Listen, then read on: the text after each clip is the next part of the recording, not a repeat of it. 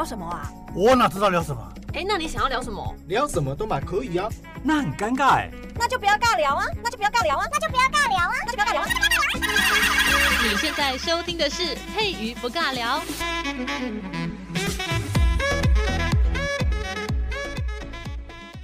Hello，所有的听众好朋友，大家好。今天在节目当中啊，特别的邀请到了自由同频音乐舞台剧团的团长欧阳培导演，欢迎导演，你好。嗨，大家好。今天呢，为什么会邀请到导演来到我们的节目当中呢？那是因为我们在九月份的时候呢，有一个非常精彩的。歌舞戏剧啊，会在我们的台湾来做一个演出。那今天呢，邀请到导演来到我们节目当中，第一个问题就是想要跟导演聊一聊。这个剧本，因为这一次的剧本呢，叫做《桃花源的故事》，风姬，风是这个金木水火土的这个风哦，那姬是公主的这个意思。那想邀请我们的呃叫培培导演可能会比较亲切，我们就叫培培导演哦。那想请培培导演跟大家来分享一下，我们当初的这个剧本的起源，为什么会选择是桃花源的故事呢？因为大家想到桃花源，就会想到陶渊明的《桃花源记》。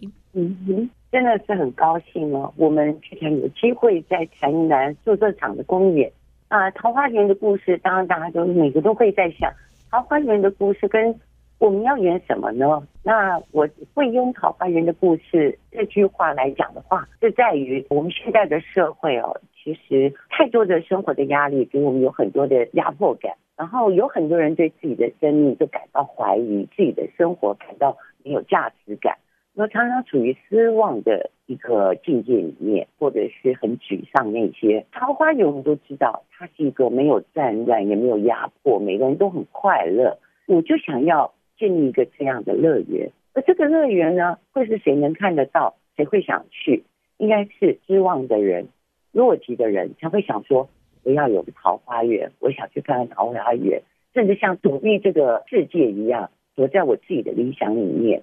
所以呢，我们的题目叫《桃花源的故事》，也就是在于只有失望的人才可以看到希望之门——桃花源。就是告诉大家说，我们有个理想，在这里可以找到我们的希望。是，我觉得感觉很好哎，就是当初的那个发想，因为其实现代社会就像刚才我们培培导演所说的，现在的人呢，其实文明病很多，我们内心有非常多让自己郁结的事情，包括要说我们现代的这个速度太快了，生活的脚步那个步伐迈得太大，而且又非常的紧凑，有时候就会对我们的人生产生怀疑。譬如说，我每天早上就是呃起床上班吃中餐，然后工作，然后又回家，好像一直在循环当中，所以对自己的人生感到了怀疑。那《桃花源记》它一开始就是一个很浪漫、很无忧无虑的一个世界。所以刚才培培导演特别讲到一段话，我非常的喜欢，就是当我们有失落的时候，我们更能够感受到那个希望在哪边，然后就好像在一个洞穴当中看到了一束光照进来，然后往那个方向走。是的，是的，哇，非常非常很高兴听到跟我相同想法的。这就是我对桃花源我要创造这个剧的原因，这样子。风姬呢，然后风姬这两个字呢，呃，就是真的有这么一个我们写的人物在里面啊。他是一个掌管桃花源的一个算是掌门人的感觉，但是他的个性是一个单纯、非常纯真、很可爱的。因为桃花源的，我设想的是桃花源是有五个族，就是金木水火土五个元素所组成的。就是说，整个族名全部都是五个人分配去演，然后桃花风清呢，就是掌管掌管所有的全自然，就是没有风就没有桃花源的感觉。然后，因为他的个性非常的单纯活泼，但是他有个问题，就是当他遇到 trouble，就遇到困难、遇到很痛苦的时候，他就马上变成白发，马上就老很多。其实我也这里也是在影射，就是说，其实我们的人本身都是。很快乐，很人家说人之初性本善嘛，我们都是属于善的一面。可是当环境给我们打击或怎么样的话，我们可能就会变成一个不是我们原来的自己，这就是风之塔。嗯，我觉得这种概念非常的棒哎，因为有时候我们生活的日常当中，我们可能被被这个生活磨成了一个既定的样子，或者是说我们要如何面对这个生活，嗯、我们好像要去伪装自己，戴了一顶面具的那个脸去面对这个生活，但是其实内心我们还是有另外一个自己存在着。那如果被生活就是如果讲讲负面一点啊，有时候我们这种太性会说啊，我们被生活折磨成某个样子，其实那个感觉就很像刚才培培导演所说的，我们遇到困难。引起我们心中的一些愤懑的时候，或者是引起我们心中的一些惶恐的时候，那些紧张就会呈现在我们的身体、我们的脸上，我们整个人的样态都会受到影响。用风机的这个方式去呼应，我觉得非常的经典诶，非常的经典。因为刚才你有说，风机是一个非常美丽的公主，非常可爱。但是如果遇到生活上的一些困难的时候，因为他会害怕、会逃避的时候，他就会满头白发，那个样子就把我们心中最比较负面的那个都展现出来了。嗯嗯，对对对。然后我们故事内容也安排了一些，就是说啊、呃，有两个小偷，就是他们被警察追，然后就不小心掉到桃花源，这就是符合我说的，你在绝望、在失望的时候，你心里想的就是桃花源。我要躲到一个地方，所以就是桃花源就希望之门，就让他们掉进来。然后在这边的人都很和善，都接受他们，都很快乐。那桃花源都是一个呈现一个我们心中的理想国桃花源的感觉。可是呢，因为作为哥，他们那个小都是兄弟嘛，那哥哥想要拿更多的钱，好像就是一下被桃花源的幸福还有那个富贵啊，因为桃花源每个人身上都带着宝石。就很想要再更多的钱，然后就是被名利给诱惑，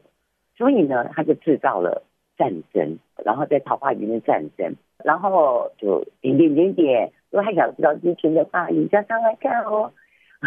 我觉得我 因为这个剧情我们是牵尽量牵扯，就是用我们社会的这种现象来看，这个我们如何用桃花源故事去分析、去影射我们现在社会。那尤其是在五族在。战争的时候，整个桃花源、美丽桃花源就毁掉了，就很像我们人类为了自己的利益，然后把整个森林砍掉，或者是破坏整个大自然的那种美丽，还有我们丰富的资源。就是我们生活想要的太多，其实并不是需要，是想要。那可以透过桃花源，刚才我们的培培导演呢已经有讲到说，它就是一个没有战乱，然后能够自给自足的一个社会。然后它是一个我们平凡人的所谓的希望之门。希望就是因为会有希望的出现，代表我们可能有什么地方不足，有什么地方可能需要被关怀、被照顾到。那因为我们有这一颗心，所以我们才会看到他的希望之门在哪里。因此，那两兄弟就会跑到了我们的桃花源，在那边要躲避别人追捕嘛。但是，我觉得最有趣的就是，因为他们是两个人，两个人的两颗心虽然是兄弟，但他们，他们心中所想的不一样，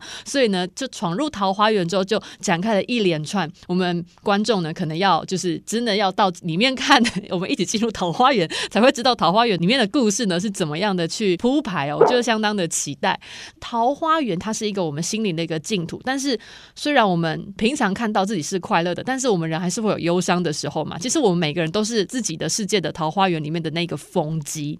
然后我们要怎么样去看见桃花源的美好？那是因为有外人闯入，有不一样的事情在我们的生活当中添上了一笔，不管是好的一笔还是坏的一笔，我们才会发现原来我们的人生这么值得珍惜。我觉得这个感觉就很像桃花源的故事，想要带给我们的那个心灵的那种充沛的感觉。佩瑜的想法真的很。很深哎，嗯，很棒哦！我听到你了解我们的故事的内容，我真的听到啊，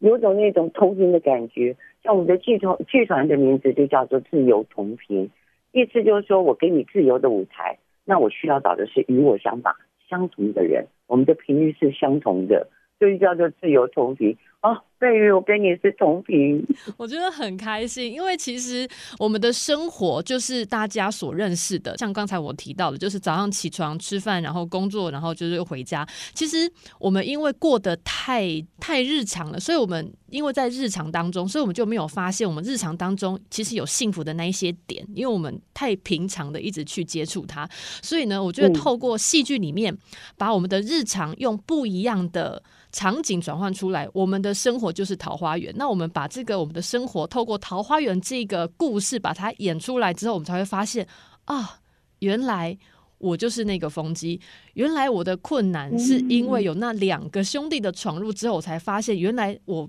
经历的那些就是困难。那我要怎么样去化解？我觉得大家可以透过《桃花源的故事》风机这一个创作的一个规划，去看到自己的人生可以活出不同的姿态。那当然，我们就是承接上一题哦。其实创作理念我们也讲到了。那因为它是舞台剧，又是音乐舞台剧，那可能很多的这个有在欣赏舞台剧的朋友会比较好奇说：哎，因为平常他们看的都是戏剧，都是。是要讲台词的那一类，但是因为这个是音乐舞台剧，那音乐跟我们的舞台剧的那个风格要怎么样去相结合呢？因为感觉《桃花源的故事》就是一种很古典美，但是我们的民众可能会觉得，哎，古典美的音乐是很古典嘛？可能我替民众问一下这个这样子的问题，请我们的菲菲导演跟大家分享。大家把桃花源想成是陶渊明的那种桃花源，有古代的感觉，但是并不是。我们这边的桃花源呢，主要是以金木水火土五族的特色去做一个桃花源的解释，就是等于是说我们金会有金的感觉，就是金族的人全部都穿黄色的衣服。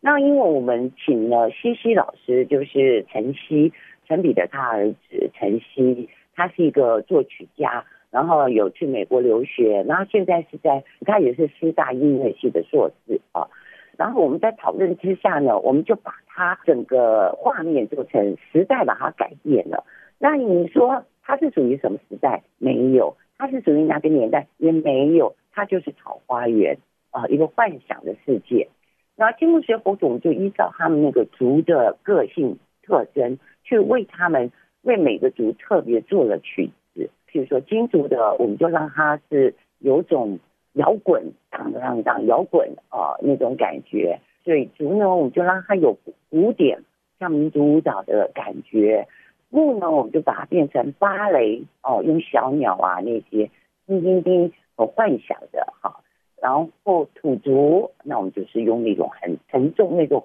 像原住民那种嘣嘣嘣的那种很震撼人心的感节奏去做。那像火族的话，我们就用热情的拉丁，噔噔噔噔做它的感受。那中间因为我们是因为舞台剧嘛，有音乐，有舞蹈，也有戏剧，所以我们会有舞蹈的呈现。那同样的，我们就金木水火土各表现不同他们族的特色的舞蹈，芭蕾啊、民族啊、拉丁啊、国标啊、街舞啊，啊或勇士舞这一方面去表现。在剧情上面的，我们也会随着剧情，然后做了一些。曲子哦，很好听哦，我自己本身就非常爱听，我已经听了这么多年了，还是很爱那个曲子，每次听到我都立刻就会被那个带进，很丰富。我听到这边就觉得，天啊，我一定要去看金木水火土，然后再加上那个音乐的烘托，我觉得这样组合正好可以让我们参与剧团的这些呃团员们，他们可以依照自己喜欢的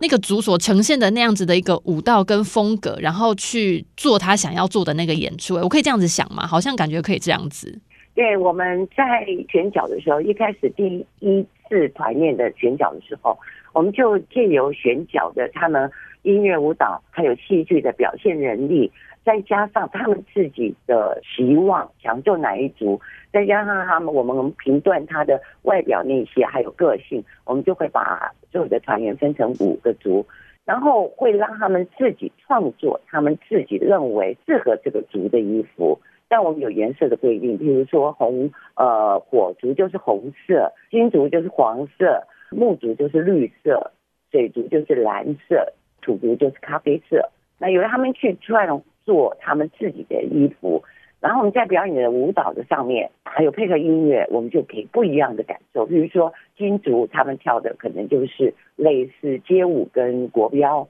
木族跳的是芭蕾，那水族就跳的是中国民俗舞蹈的那种感觉。那果族就是让他们跳拉丁舞，土族就跳勇士舞。然后他们去表现他们五组不同的特色，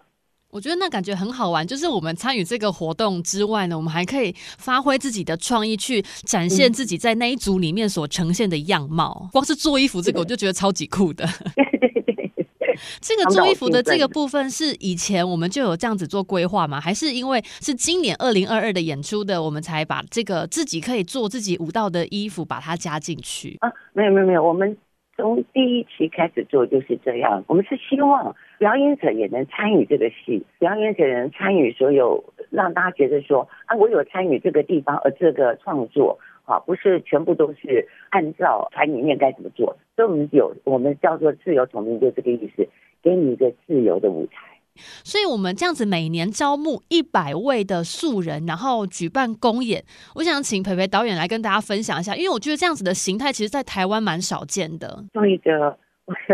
台湾大概只有我们是这个样子啊。这个我们是参照日本的制度，因为我在日本待了二十多年嘛。然后我我接触到一个日本的团体叫做 Common Beat，这个 Common Beat 呢，他们就是为了要帮助一些呃失望的人，或者是个忧郁症的人，或者是对生命还看不到生活价值的人，呃失去自信的人，给予他们一个舞台。如果在戏剧上面来讲的话，它是一个舞台治疗的方式。然后它集合了一百个人，就让一百个人去参与这个活动。甚至连很多工作，呃，文宣的工作、服装管理的、舞蹈的教导那些，都会分给大家一同去创作。这个一百个人呢，就是在我们集合了四个月的集训之中呢，会引起很多对自己失去的自信心，或者是走出社会，或是走出自己封闭的心。嗯，我觉得这发现好像也是一种艺术治疗的方法跟过程。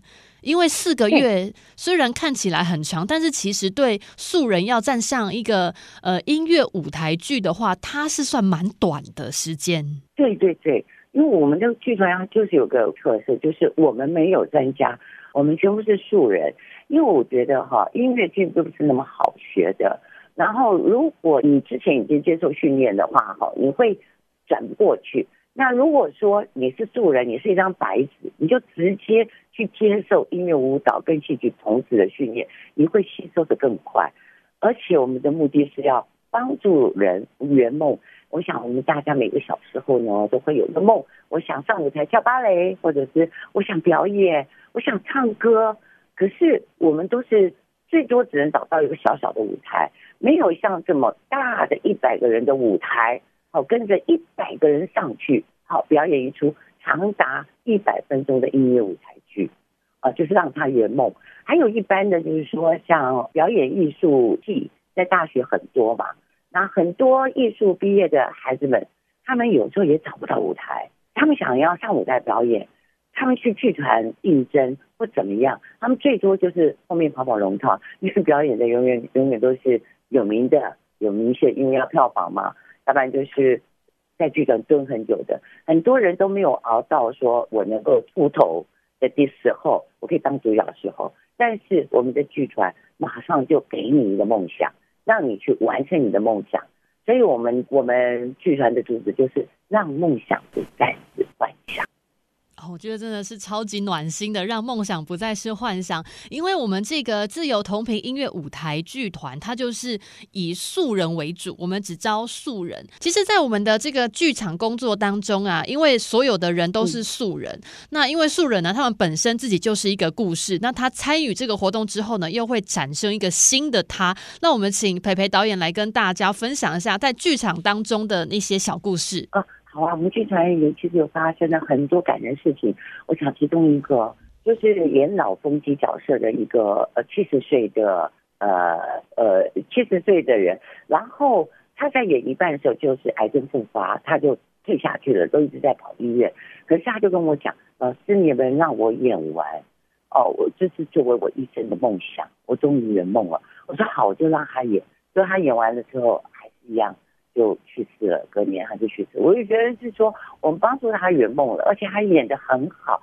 他就尽量的去表现他最后的。啊，那还有一个呢，就是说有个学习障障碍的孩子来报名参加，然后宣讲的时候呢，他他妈妈一直在旁边告诉他说，左边跳右边跳，上前一点下前一点。那我看了觉得不对劲，我们就跟他妈妈讲说，这位妈妈也请你参加好了，这样我们也比较放心，因为我们有说过学习障碍的。那他妈也参加了。然后我把它分两组各不一样，那学习障碍的就跟其他的族人，那他妈妈是近水族，啊，他妈妈再过了几次团年，他就跟我讲说：“老师，我真谢谢你，我照顾我儿子儿子二十多年，我从来没有休息过。我第一次很好的休息，在这边唱歌跳舞，远远的就看着我儿子就好了。那他儿子呢，也在其他的族人呃引导之下呢，居然可以跳舞了，虽然是学习障碍，而且他非常的单纯，他的心就像小孩，已经二十，可是心就像小孩。他从表演的时候，他居然被。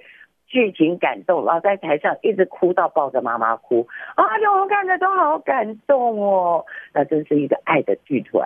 对，其实透过培培导演分享了这两则故事，我觉得就是我们的人生，不管在哪一个阶段，都有圆自己梦的那个时刻。不管是刚才你说的那个老风机那位，嗯、呃。那位老妈妈，她真的也是非常的用心在圆梦。那么，另外一位照顾身心障碍的这位妈妈，其实孩子们她有放手的时刻，但是因为其实老实说，身为妈妈，我们毕竟怀胎十月，然后又是需要这么样照顾的小孩，说要放手并不是那么简单。但是我们可以透过舞台，我们可以展现发现，哎，我们的孩子他是有办法去承受，应该说有办法去展现另外一个自己的。我们的担心有时候太重了，透过这个舞台剧，让妈妈。有放松的时刻，然后让孩子也有自信的时刻。我觉得这个都是因为朱自于这个舞台剧是给予大家爱，因为我们是因为爱，所以让大家集结在一起，爱这个舞台剧，所以我们展现自我。那因为也爱互相的团圆，所以我们能够互相把这个戏剧把它。圆梦把它演好，我觉得这个就是培培导演有铺展这个舞台，然后一直持续的耕耘，让我们这些素人们有机会站上他们的梦想的那个高点，然后让大家一起看到他们发光发热的样子，我觉得好感动哦！再次谢谢培培导演。谢谢传递爱，散播爱。我觉得我们的时间 真的非常过得非常的快。那其实呢，我跟着还是要跟大家呼吁，我们自由同频音乐舞台剧团呢，成立在二零一八年之后，走过了疫情，到了现在二零二二，我们大家已经学会了如何跟疫情共处。所以我们在九月份的时候呢，要让这个梦想呢，在舞台上跟所有有梦想的人一起来分享他们发光发亮的那个样子。那我们一样请培培导演跟大家预告一下我们展演的时间、地点跟购票资讯。好好，我们表演的地方呢是在台南的鸿运文创中心，然后表演的时间呢是九月三号礼拜六，我们有五场跟晚场，那还有九月四号的五场，我们总共三场表演。那如果你想要订票的话，哈，你可以打零九五三零零六二六四啊，零九五三零零六。二六四，然后找杨小姐订票。是，而且我们在这个网络上呢，也有非常多的相关的海报跟资讯，在网络上已经都有做一些公开露出了。所以我希望，就是。你就算没有接触过舞台剧也没有关系，我觉得这是一个非常棒的机会。你会发现，其实你是素人也没有关系，因为很多东西学了就会了，你看了就会知道。因为大家都是从不会到会的，只是因为没有那个舞台跟那个管道去接触而已。所以，这一场的这个活动，我还是跟我们所有的听众好朋友跟大家呼吁哦，《桃花源的故事》风机这个大型的音乐舞台剧公演时间就在今年的九月三号，礼拜六。下午场是下午两点，晚上场是晚上七点。那么九月四号礼拜天下午的两点，那我们地点在台南市的鸿运文创中心，大家就不见不散。希望大家可以一起来感受一下，让梦想不再是幻想的所有的素人演出一场。由素人，但是他们所演出来的那些内容呢，是非常专业的，因为他们有受过四个月的这个非常紧锣密鼓的肢体交流训练哦。希望大家呢可以一起来共襄盛举。那我们今天在节目当中，还是要再次的感谢我们自由同频音乐舞台剧团的团长，也是我们的导演欧阳培。谢谢培培导演跟大家分享，嗯、谢谢你，谢谢大家，也谢谢贝瑜。谢谢，那我们一起跟节目说拜拜，拜拜，各位拜拜，欢迎你们来哦。